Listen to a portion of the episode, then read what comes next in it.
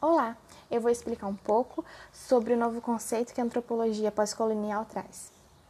Bem, sabendo que o período pós-colonial ele é a formação de novas ideias que superem as coloniais, de supervalorização da cultura europeia e desvalorização da cultura local, nós não podemos deixar de falar da antropologia sem falar do Levi-Strauss, que traz as noções de fluidez e de pertencimento ao conceito de identidade.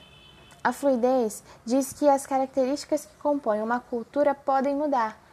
Diz que ela, a cultura, está em constante processo de mudança.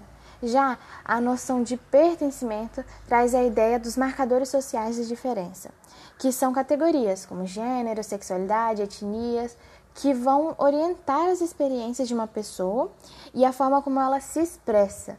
Para definir os marcadores sociais de diferença, nós temos que levar em consideração um contexto social, de onde teremos marcadores que mais são notáveis nele, sejam pelo sentimento de pertencimento ou de diferença.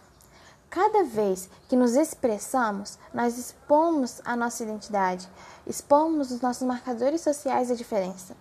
E em alguns casos, uns marcadores se sobrepõem a outros devido à desigualdade e o preconceito que infelizmente ainda existem em nosso meio.